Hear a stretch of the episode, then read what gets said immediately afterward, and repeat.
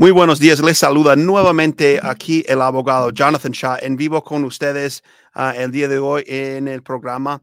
Uh, y bueno, esta semana, como las demás semanas, queremos contestar sus preguntas sobre el tema de inmigración. También vamos a hablar un poco sobre las noticias que tenemos y aparte uh, el segmento de a mi modo de ver mi opinión sobre algún tema que afecta a nuestra comunidad. Entonces vamos a iniciar en algunos segundos.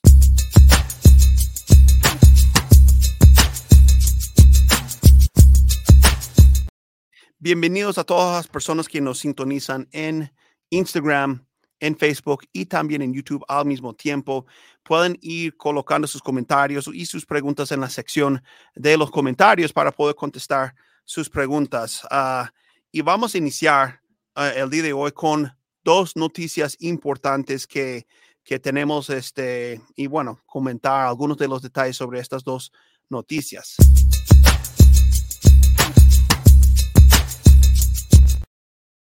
Los que están en Facebook y en YouTube pueden ver la pantalla que voy a compartir en este momento para hablar sobre estas dos noticias. La primera noticia se trata de un plan nuevo de la administración de Joe Biden. Están anunciando um, este, de que van a mandar o enviar agentes de inmigración a un país en particular para poder uh, este, detener a muchas personas que están tratando de viajar hacia los Estados Unidos.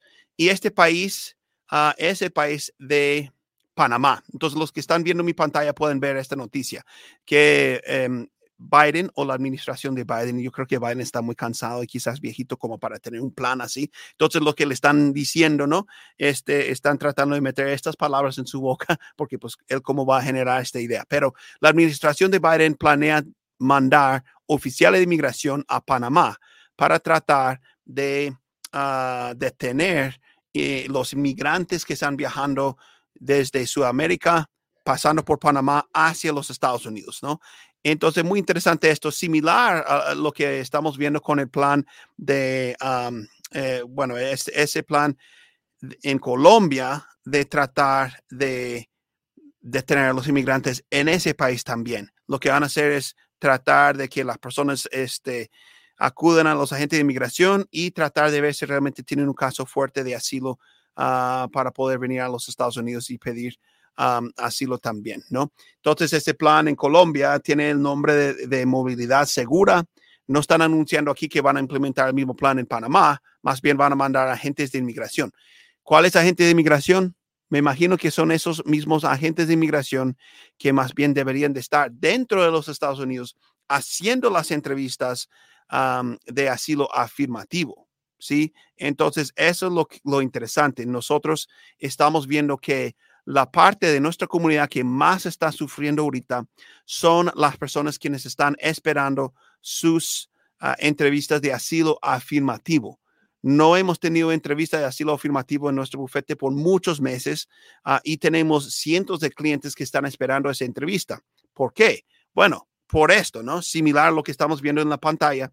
Siempre están sacando otras ideas y otras cosas que quieren hacer con nuestros agentes, pero no están contratando nuevos agentes para ayudarnos con los casos de asilo afirmativo. Entonces, siempre que sale una idea, una idea como esta idea, van a jalar estos, eh, estos oficiales que deberían de estar haciendo su trabajo normal, las entrevistas de asilo afirmativo y colocan a estas personas en otras tareas en la frontera, ahora en Panamá, haciendo otras cosas. Mientras tanto, las personas aquí que están esperando su entrevista de asilo afirmativo van a sufrir, van a seguir esperando mucho tiempo, años, este, para tener su entrevista. Entonces, realmente, eh, por estas ideas, aumentan el problema aquí dentro de los Estados Unidos, ¿no?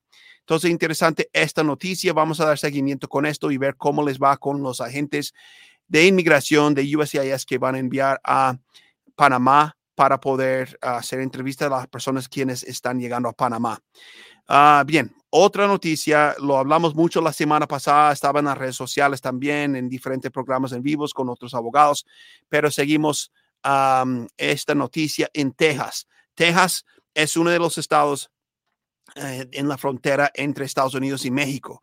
Creo que es el estado que más, bueno, obviamente es el estado que tiene una frontera muy, muy, muy larga, abarca casi todo lo que es la frontera de, Estados Unidos y México. Entonces, siempre están tratando de tomar cartas en el asunto de inmigración. Están tratando de hacer cosas que realmente el gobierno federal debería estar haciendo. Y estamos hablando aquí de esta ley SB 4. SB 4, SB representa Senate Bill. Entonces, en el estado de Texas es un proyecto de ley que inició en el Senado en, ah, en Texas, pero pasó el Senado también la Cámara de Representantes y ahora está listo para que el gobernador Abbott firme esa ley y realmente no hay probabilidad de que no lo vaya a firmar. Sí lo va a firmar porque esta semana también um, él mostró su apoyo para Donald Trump nuevamente para que Donald Trump este, llegue a ser presidente de los Estados Unidos. Entonces, uh, él va a firmar esta ley y esta ley se trata de una ley realmente anti-inmigrante y dice que si los policías dentro del estado de Texas sospechan que la persona, una persona cruzó la frontera de manera ilegal y entró al estado de Texas de manera ilegal, pueden arrestar y deportar a esta persona y puede tener este incluso tiempo dentro de una cárcel del estado.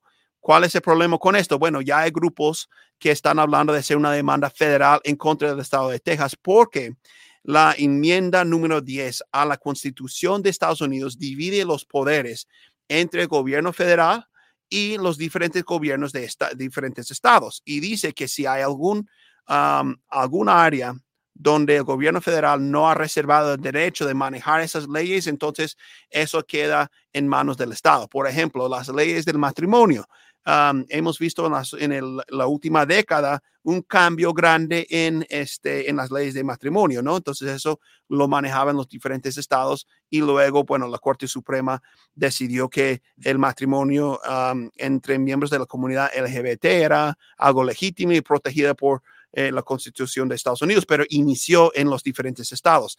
También las licencias para conducir. Cada estado en los Estados Unidos tiene un documento diferente, una licencia para conducir en cada estado. No tenemos una licencia de manejar eh, a nivel nacional, pero sí podemos utilizar, por ejemplo, mi licencia de conducir de un estado en otro estado. Y, este, por eso el, estado de la Florida trató de cambiar las leyes dentro de su estado ah, a principios de este año, ¿no?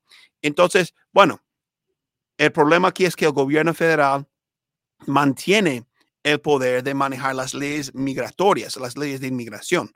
Es por eso que un abogado de inmigración que tiene su licencia en cualquier estado en el, en el país puede ejercer en las cortes de inmigración o ante USCIS o UCIS en cualquier parte del país porque se trata de una ley federal, no una ley del estado. ¿sí? Entonces ahora el estado de Texas trata de violar esa norma de la Constitución de Estados Unidos y este, empezar a arrestar y deportar a los inmigrantes dentro de su propio estado. Otro problema grandísimo con esta ley sería de que, bueno, cuando un policía sospecha que alguien va a violar una ley, ah, ¿qué es lo que pasa? Sí, entonces hablamos de otro asunto. Si ah, reciben una llamada y dicen que hay muchos gritos y golpes que estoy escuchando en el apartamento al lado y parece que hay una pelea muy grande ahí. Bueno, ellos llegan a sospechar que hay algo pasando que puede ser una violación de una ley. Van, tocan la puerta, escuchan gritos, abren la puerta y ven que hubo una situación de violencia doméstica. Empiezan a entrevistar a las personas y pueden llegar a arrestar a las personas porque ellos ya tienen evidencia que se violó una ley, ¿no? Ahora, hablando de esta ley nueva en Texas, el SB4, ¿qué es lo que tienen como para saber si la persona violó una ley? No tienen nada. O sea, quizás van a ver el color de la piel de la persona, quizás van a escuchar que habla otro idioma que no sea el inglés, uh, que la persona no tiene uh, una licencia de conducir en Texas o algo, no sé, y entonces simplemente tienen que contar con, con esas cosas para llegar a la de determinación que la persona está violando esta ley. Y entonces algo muy, muy malo, ¿no? Porque hay mucha gente, generaciones de personas quienes vienen a los Estados Unidos y como viven en una comunidad hispana dentro de los Estados Unidos, no aprenden el inglés, ¿no? O este, mantienen su cultura si estén viviendo dentro de los Estados Unidos. Y entonces hay un peligro muy grande de que bajo esta ley pueden llegar a arrestar personas que, quienes realmente son residentes o ciudadanos y van a violar los derechos de privacidad a muchas personas, ¿no? Entonces, esta ley, yo no creo que eh, vamos a ver mucha gente que realmente lleguen a ser arrestados bajo esta ley nueva. Realmente es un juego político para mostrar nuevamente que el estado de Texas em, eh, quiere alguna solución en el Congreso de los Estados Unidos y como el Congreso no pasa una reforma migratoria, ellos tratan de tomar el asunto en sus propias manos, ¿no? Pero al hacerlo están violando la Constitución de los Estados Unidos y vamos a ver muchas demandas a nivel nacional sobre esto. Bueno, entonces, estas son las dos noticias más importantes ah, del día de hoy. Y entonces vamos a pasar al, siguiente segmento, a mi modo de ver.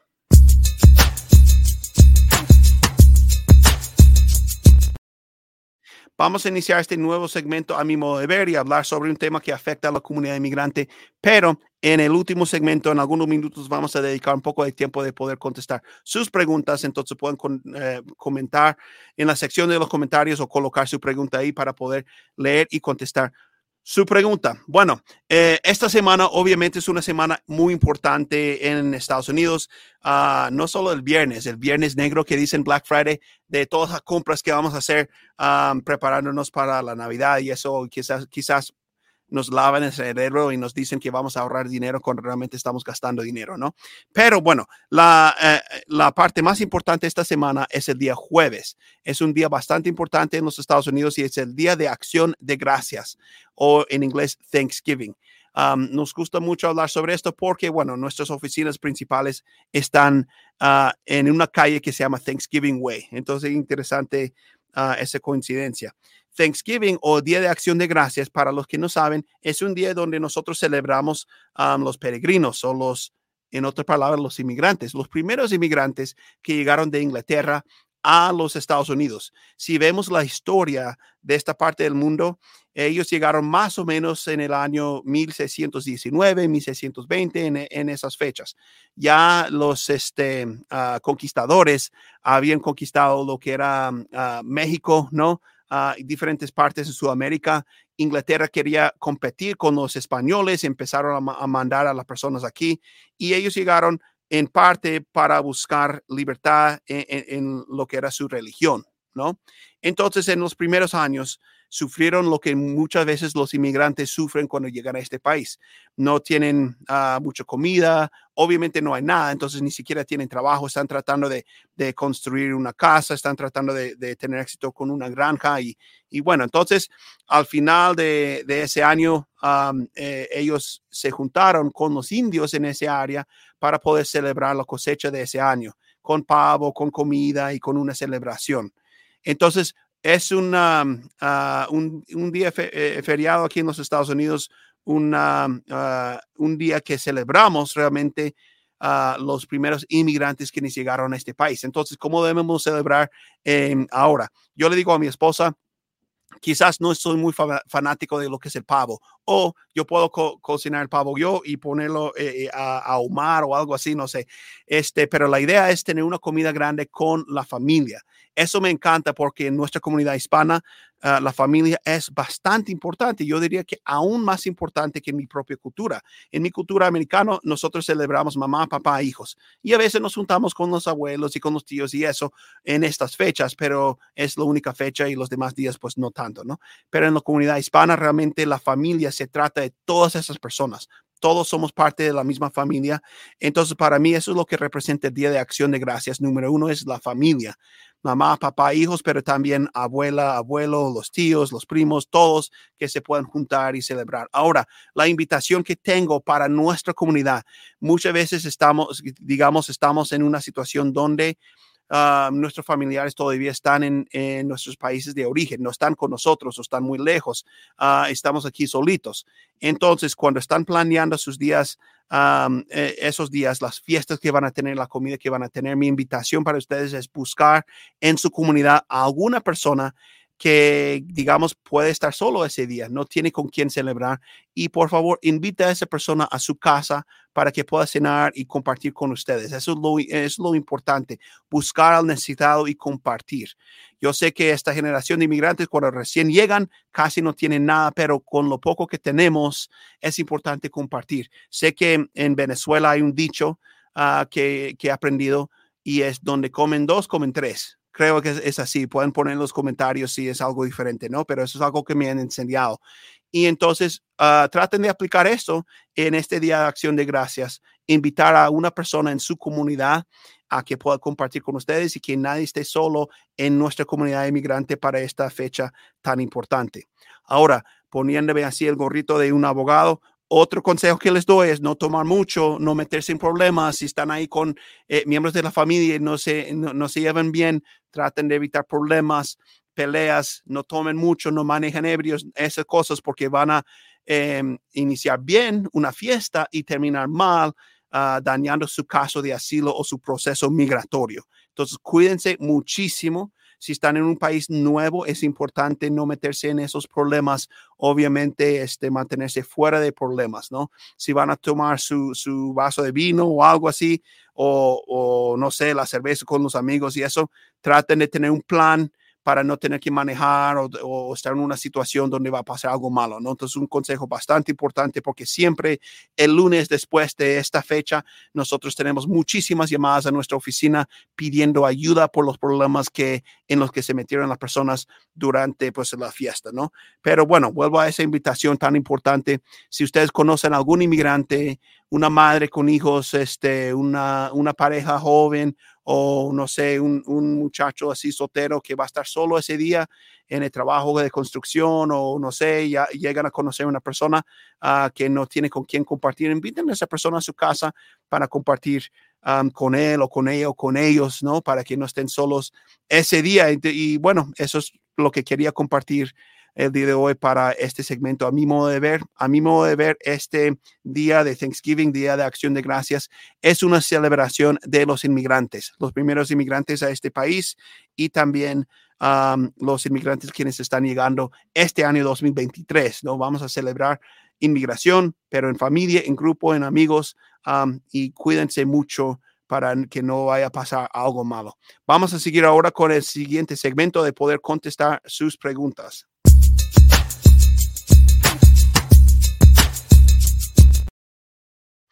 Bueno, aquí tenemos muchas preguntas de, todos uh, que están compartiendo sus comentarios en YouTube y en Instagram al mismo tiempo. Entonces, este, gracias.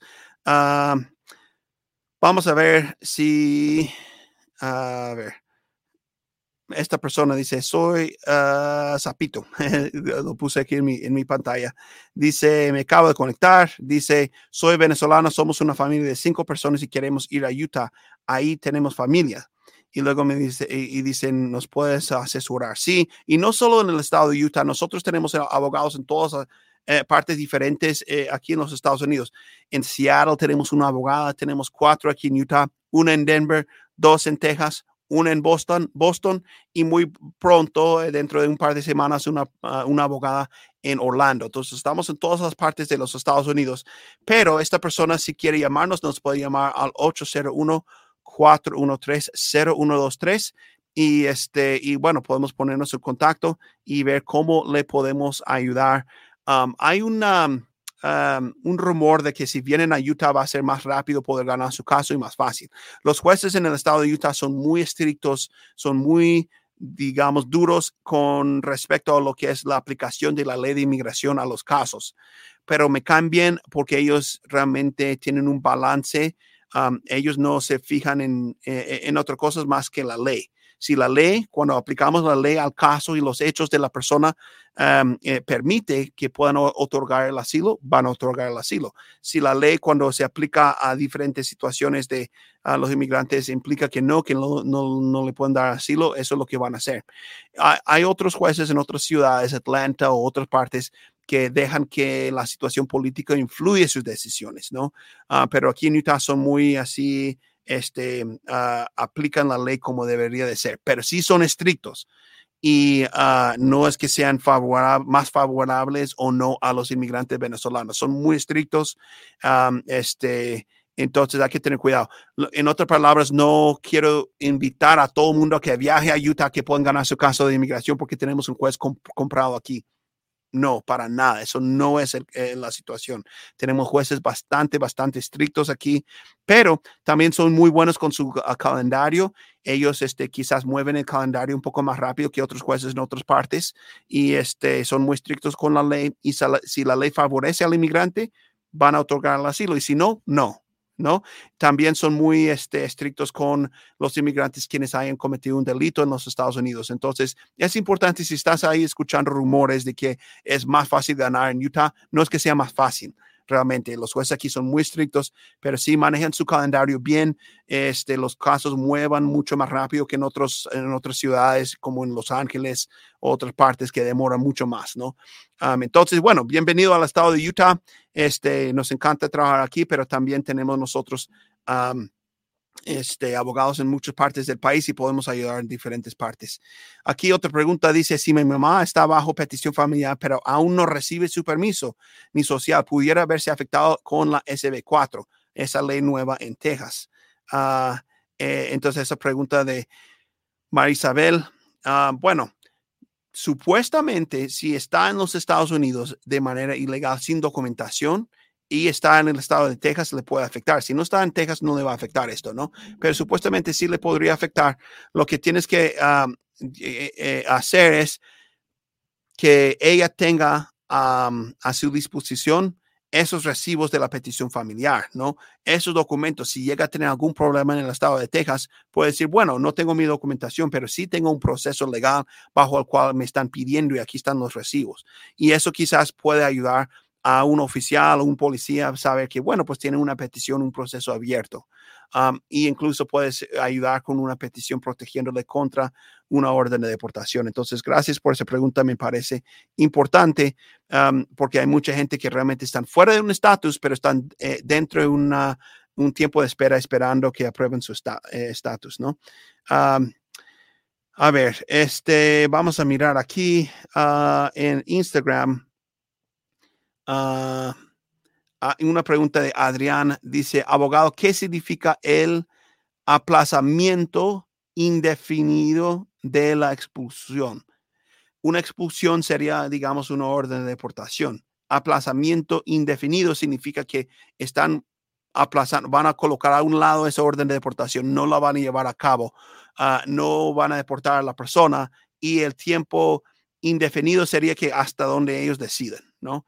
Entonces, por ejemplo, con el TPS, eso es lo que están haciendo. Si la persona tiene una orden de deportación, el TPS, digamos que aplaza o, aleja o cierra ah, o protege a la persona en contra de esa orden de deportación por un tiempo. No es un tiempo indefinido, sabemos que el TPS dura 18 meses, hay que renovar cada 18 meses.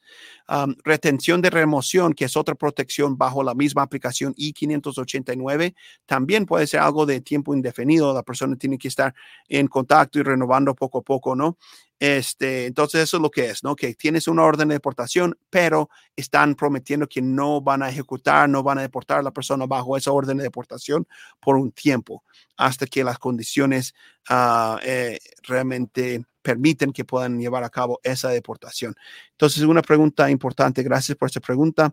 Uh, a ver, aquí hay una pregunta interesante um, y, y, no sé, oh, perdón, e, es que está en mi pantalla en en Instagram y eso se mueve mucho.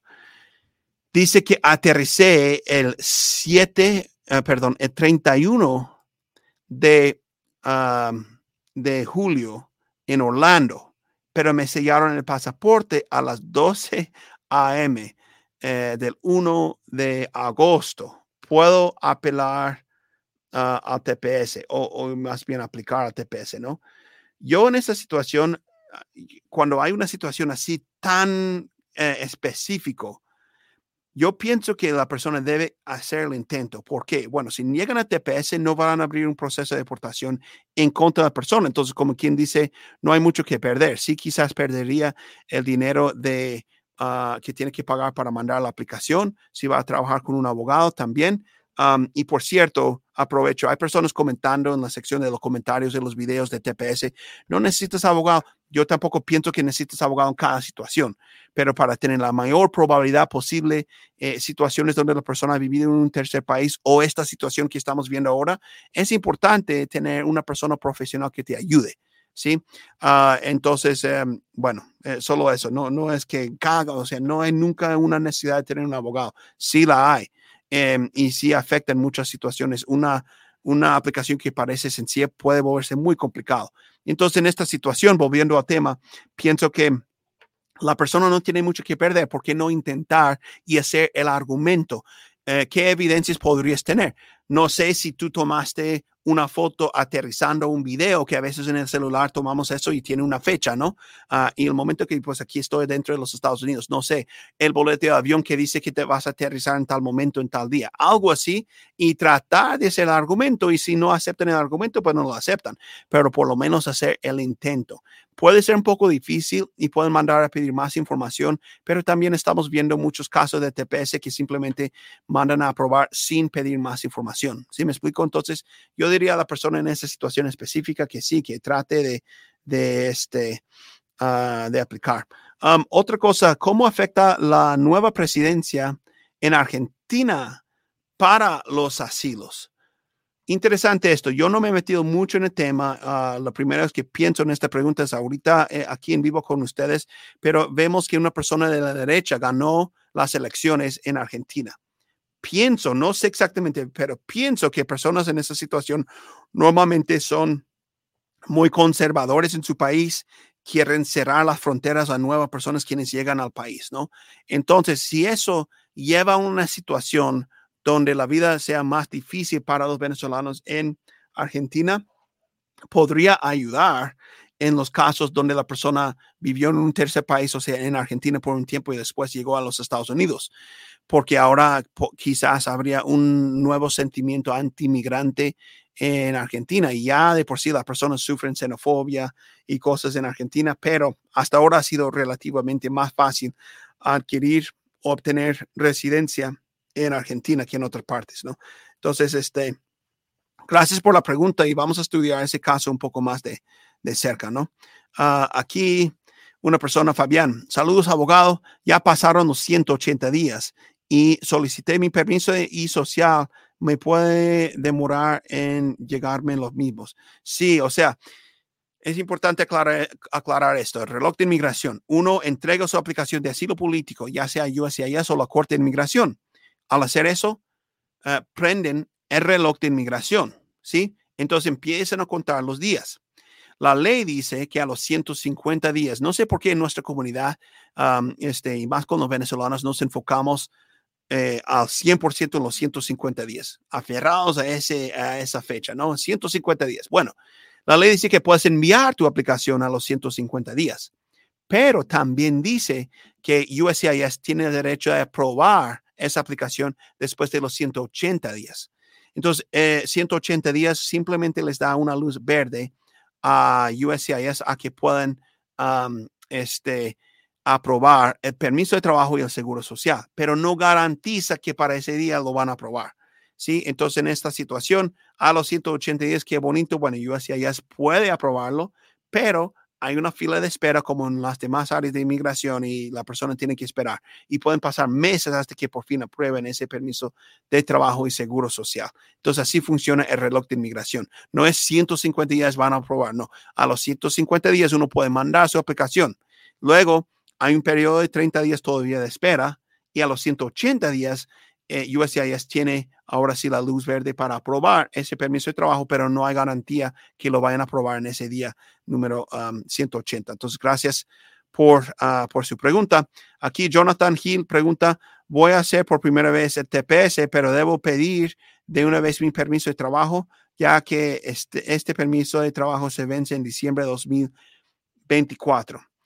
Ah, eh, a las personas que están pidiendo TPS, es bueno que ellos entiendan que no es necesario a 100% pedir también un permiso de trabajo con el TPS. Pueden nomás pedir TPS.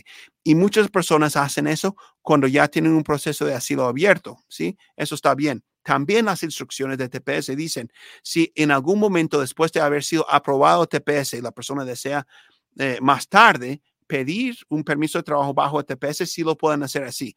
Es decir, puedes mandar pedir TPS primero, te aprueban el TPS y dos, tres meses después puedes optar por pedir el permiso de trabajo bajo el TPS.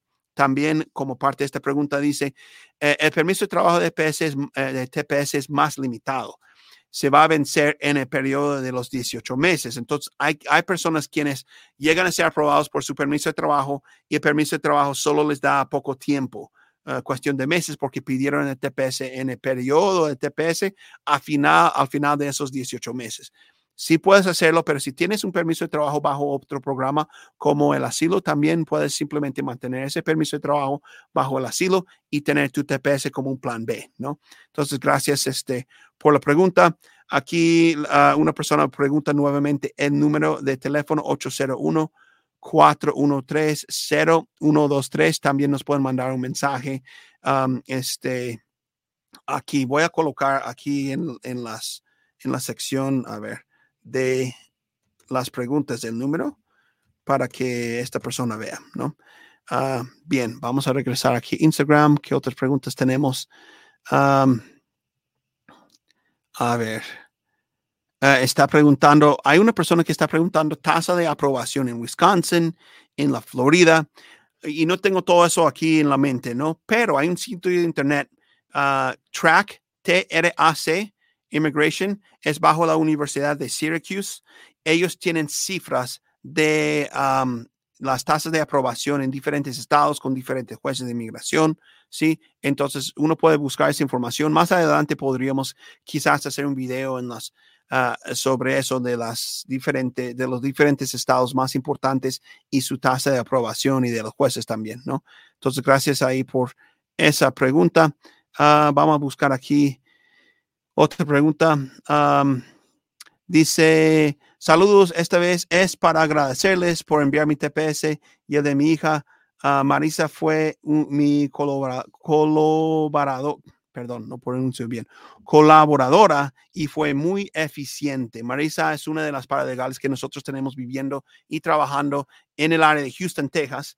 Ella vivió aquí en Utah por mucho tiempo. Yo la pude entrenar por un par de años.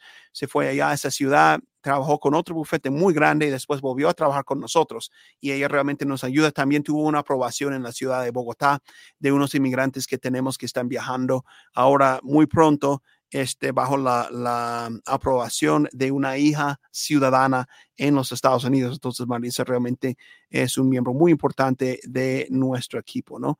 Y aquí mandando algunos saludos a las personas en Instagram. Uh, aquí esta persona, yo deseo hacer la movilidad segura de que... Sé que ustedes están dando asesoría con eso. Estamos siguiendo muy de cerca algunos casos en, en, el país de Colombia para movilidad segura. Si estás en Colombia, tienes que recordar que tienes que haber estado dentro de, de físicamente presente en Colombia antes del 11 de junio de este año 2023. O sea, demostrar que estuviste eh, en, en el país antes de esa fecha. Inmigración siempre, siempre tiene una fecha límite. Número dos, bueno, hay un sitio de internet donde puedes registrarte y pedir una cita. Tenemos personas que estamos dando seguimiento, dos en Medellín, uno en Barranquilla que están teniendo esas entrevistas. Y luego, número tres, alistarte para una entrevista donde, bueno, vas a contestar por qué eh, tienes una posibilidad de ganar un caso de asilo en los Estados Unidos. Entonces, nosotros tenemos un video que vamos a sacar, pero tengo ya otros videos que hablan sobre cómo contestar las preguntas. No es una entrevista con el nombre de Miedo Creíble, pero es bastante similar. Casi es la misma entrevista de Miedo Creíble. Entonces, muy pronto vamos a tener más información en las redes sociales sobre el Miedo Creíble para estas personas. Entonces, si se quiere comunicar con nosotros aquí en Instagram, en un mensaje, Uh, privado, nos pueden mandar un mensaje y podemos comunicarnos. Tenemos una abogada trabajando, se llama Dana, desde Colombia y ella nos puede ayudar con este, dar seguimiento en, en, tu caso, ¿no? Entonces, gracias por la pregunta. Aquí otra pregunta de Instagram.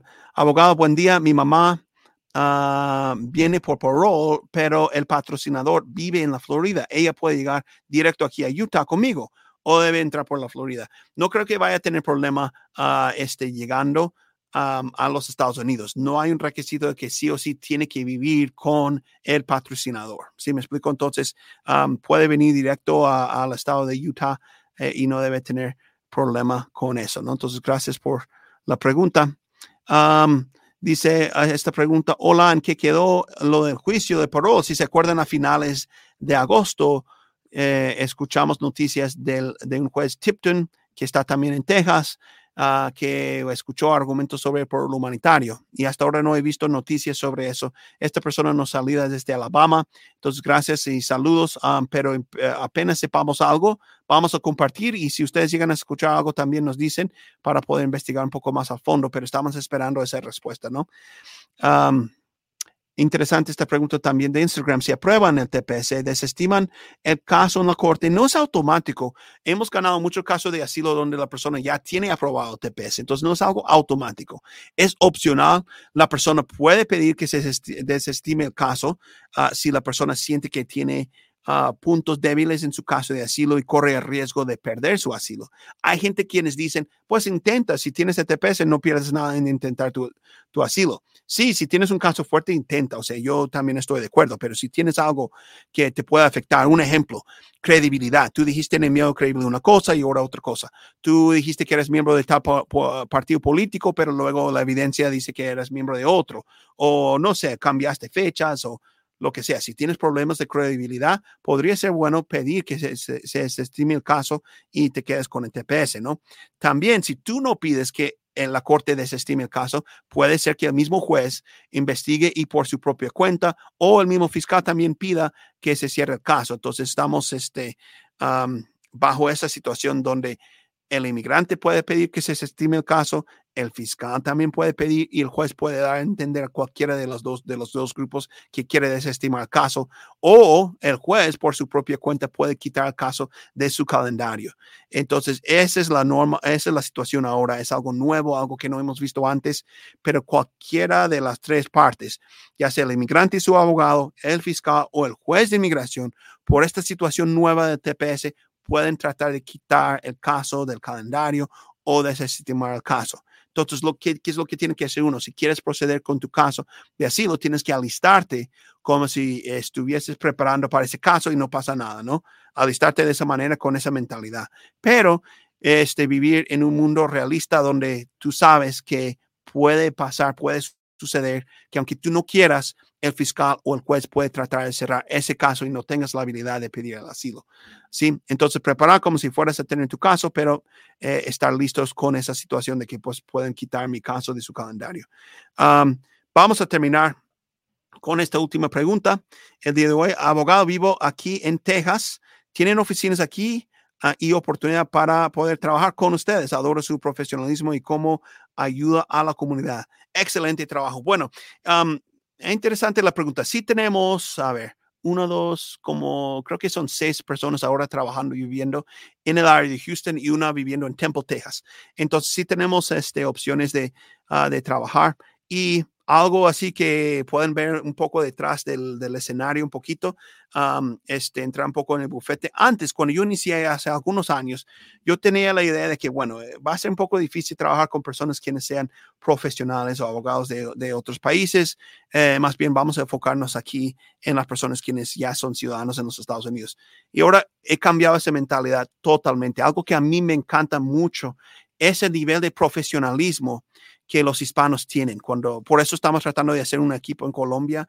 Ah, aquí también tenemos personas que ya hemos ganado sus casos, son abogados, son ingenieros este, en su país y llegan aquí y vienen y trabajan con nosotros y realmente el nivel de profesionalismo es muy alto. Y eso, eso es algo que me encanta de la cultura hispana que tomen en serio su trabajo, realmente quieren hacer un buen trabajo para los, ah, para los clientes. Entonces, conforme va pasando tiempo, nosotros sí vamos contratando más y más gente que llegan a los Estados Unidos ah, y tienen ese nivel de, ser profesional en su, en su área, ¿no? Son abogados, ingenieros, doctores uh, y llegan aquí y tratamos de lograr la meta de que la persona pueda sentirse en casa, aunque estemos en los Estados Unidos, que los tratemos como si estuviesen en su país de origen, ¿no? Y les podemos explicar, contestar teléfono, escuchar sus preguntas, todo eso. y bueno, es una meta que estamos tratando de lograr, pero conforme va pasando tiempo, estamos tratando de integrar a los profesionales de otros países en nuestro equipo. Entonces, claro, nos pueden mandar un correo con su información y podemos ver si hay alguna oportunidad. Mil gracias por esa pregunta ah, y gracias por su sintonía el día de hoy. Me encantaría seguir hablando con ustedes. Es una de las partes más que más me gusta de mi trabajo es poder compartir así, ¿no? nuevamente les invito antes de terminar el video, cuando están celebrando en familia esta semana, el día jueves, y tienen la comida grande y todo, traten de tener la mente abierta, buscan alguna persona en su comunidad que quizás va a estar solo, una familia que no tiene otros miembros de su familia en, el área, traten de evitar involucrar a esas personas. nosotros, la Biblia nos enseña esto cosechamos lo que sembramos, ¿sí? Ah, este, entonces, si uno quiere cosechar cosas buenas, uno tiene que hacer cosas buenas y tener la mente abierta, la visión abierta a personas quienes están en una situación de necesidad, compartir comida, compartir su casa, este, compartir simplemente amistad con estas personas. Buscan a alguien que, a quienes pueden servir, invitan a esa persona a compartir con ustedes y les irá bien en otra área de su, de su vida. Puede ser caso de inmigración, pero puede ser en una oportunidad de trabajo o algo, porque realmente yo lo he vivido eh, sé que es un principio verdadero. No importa si somos cristianos, si no somos cristianos, si creemos en la Biblia o no. Ese principio de que nosotros cosechamos lo que sembramos es un principio verdadero. Es un principio así como el oxígeno te da vida, o sea, el agua te da vida o, o algo. También de que nosotros vamos a cosechar lo que nosotros sembramos es algo súper, súper, súper importante. Entonces busquen a alguien en su comunidad que tiene quizás alguna necesidad y ayuden a esa persona y verán que también pues les va a ir bien en su propia vida y en su propio proceso, ¿no? Bueno, entonces termino um, el video el día de hoy. Vamos a estar de regreso el lunes en vivo con ustedes.